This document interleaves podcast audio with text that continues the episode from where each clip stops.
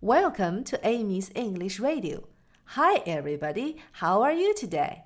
今天我们的歌词要变一变了，因为只有一辆大翻斗车了，所以要说他开到路边去卸货。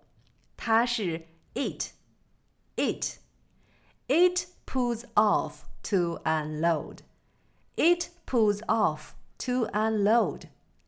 最后就没有大翻斗车在路上行驶了。